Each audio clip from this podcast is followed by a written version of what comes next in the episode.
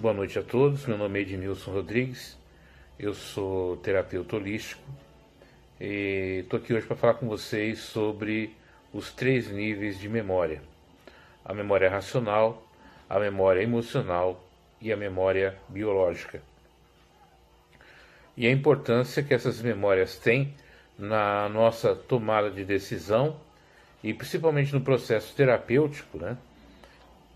A importância que elas têm no tratamento e na orientação do paciente. Então, a gente precisa entender que a memória racional, que é de breve duração, é aquela que você tem quando alguém pede para você fazer alguma coisa ou quando você sai com um objetivo definido, por exemplo, vou ao mercado, tenho que fazer uma compra, uh, mas ela dura pouco.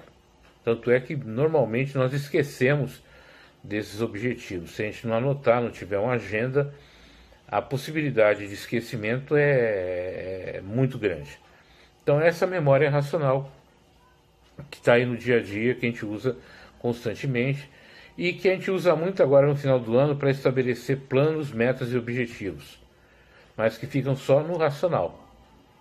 Temos a nossa memória emocional, que é aquela que nós trazemos né, das nossas emoções, dos nossos sentimentos, de fatos que vivenciamos durante a vida, que vão mexer com, nosso, com a nossa, nossa psique, com o nosso eu interior os nossos medos, as nossas certezas, que vão, uh, durante a nossa, nossa existência, né, sendo construídos. E aquilo fica gravado. Por exemplo, o medo de escuro, o medo de elevador, a dificuldade de falar em público, a dificuldade de comunicação, traumas que ficam né, dentro da nossa parte emocional.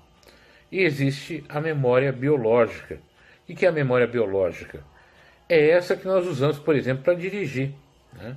A gente não fica olhando o câmbio, não fica olhando, é, parando o carro, olhando para um lado para o outro para ver o que vai fazer. Ela é automática, né? Então o teu corpo é educado para agir de certas maneiras, de certas formas.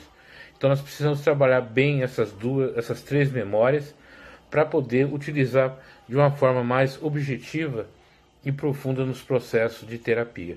Nos próximos vídeos eu vou comentar um pouquinho mais, explicar um pouquinho mais.